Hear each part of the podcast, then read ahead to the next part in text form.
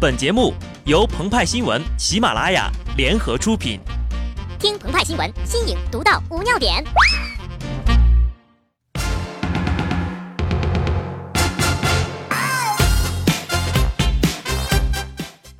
本文章转自澎湃新闻《澎湃联播，听众朋友们，大家好，我是机智的小布。四月十三号是一个特殊的日子，历史上的今天的大事件有：武则天摄政。海南成为第三十一个省，格鲁吉亚独立。但对于冰火迷们来说，最有意义的事情莫过于《权力的游戏》第五季开播了。瑟西、小恶魔斯诺、小指头、龙妈等人物一一出现，情色权谋杀戮也再次展开。可惜呀，没有看到最喜欢的史塔克家的小女儿艾莉亚。前不久呢，艾莉亚的扮演者拜访原作者马丁，对马丁说：“你能不能杀死我呀？我愿意把片酬都给你。”马丁一副高冷的样子，估计心里呀发出一阵冷笑：“我杀过的人比你见过的人还要多。”据统计，第五季开播之前呢，一共死了一百三十三个有名有姓的角色，加上没有名字的是五千三百四十八人。看人就像切菜，你刚喜欢上一个角色，然后他就死了。凡人皆有一死，只求艾莉亚晚些领便当啊！也求马丁能多活几年，把原著《冰与火之歌》写完再走。冰火迷们都担心马丁不能填上他挖的这个巨大的坑。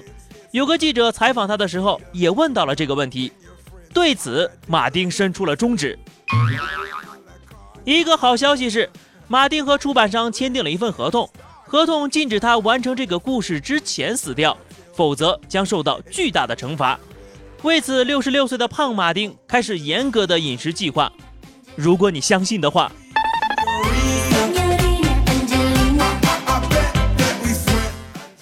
与马丁的拖拖拉拉不同，这次第五季一下子就来了四集呀。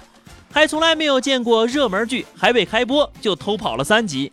据称啊，遭泄露的可能是来自发给影评人的提前观看版本，但偷跑的呢是标清版本。要想看高清的，还是要等正式开播。还有一种泄露的渠道呢，是奥巴马。热爱追剧的奥巴马曾经私下吩咐助手联系《权力的游戏》制作人，要求全套的 DVD 寄送到白宫，摆在他的案头。既然是最有权力的人提出了此等要求，我们当然会予以满足。告诉总统，是的，他能提前看。制作人自然深谙现实中的权力游戏。我觉着吧，提前泄露资源是奥巴马正在下的一盘好大的棋呀。同一天，希拉里就宣布竞选2016年的美国总统，在周末公布，并不是一个好的选择。除非是为了借势《权力的游戏》，兰尼斯特、拜拉席根、史塔克、提利尔，他们都是车轮上的车条。你方唱罢我登场，周而复始，旋转不停，碾碎地上的人们。我不会阻止车轮前进，我要把这个车轮打碎。这是剧中龙妈的宣言。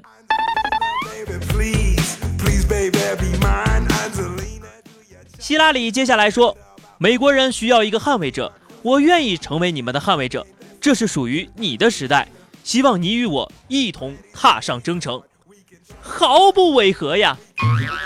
美国媒体曾经把《权力的游戏》中各方势力与现实世界一一对照。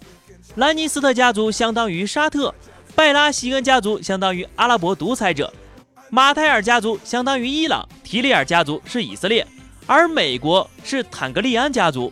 现在。希拉里要做控制了龙的龙妈卡利西。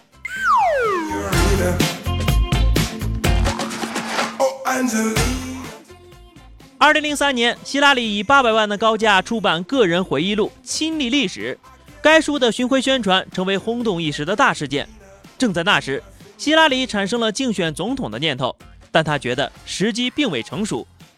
经历二零零八年的失败之后，希拉里卷土重来，这一回。继选了第一位黑人总统之后，美国人很有可能选出第一位女性总统。美国现实政治中的权力的游戏看来呀，需要出第二季、第三季了。竞选视频中的希拉里还说：“家庭强则美国强。”呃，这是什么价值观念呢？希拉里一选举啊，中国的大 V 就发笑了。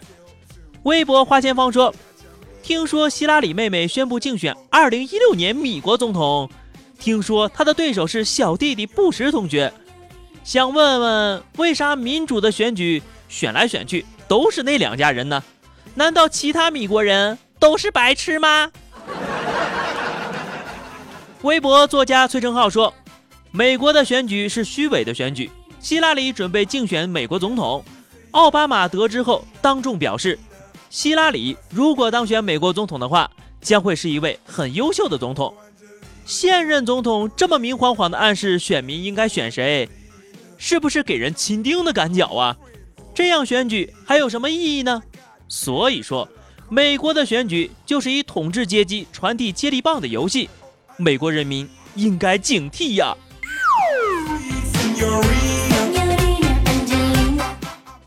从希拉里竞选总统可以看出，美国的政治制度已经越来越显现出腐朽性，美国社会也体现出阶层固化的特征。总统选举不仅是虚伪的，现在更沦为政治家族间的游戏。肯尼迪家族、卡特家族、布什家族、克林顿家族，你方唱罢我登场。无论最终是谁登上了铁王座，都是为资产阶级的利益服务，都是剥削广大劳动人民的工具。诚如《权力的游戏》里所说的，统治者们若不是屠夫，就是祖上之肉。同学们，记住这些话，对考研有好处啊！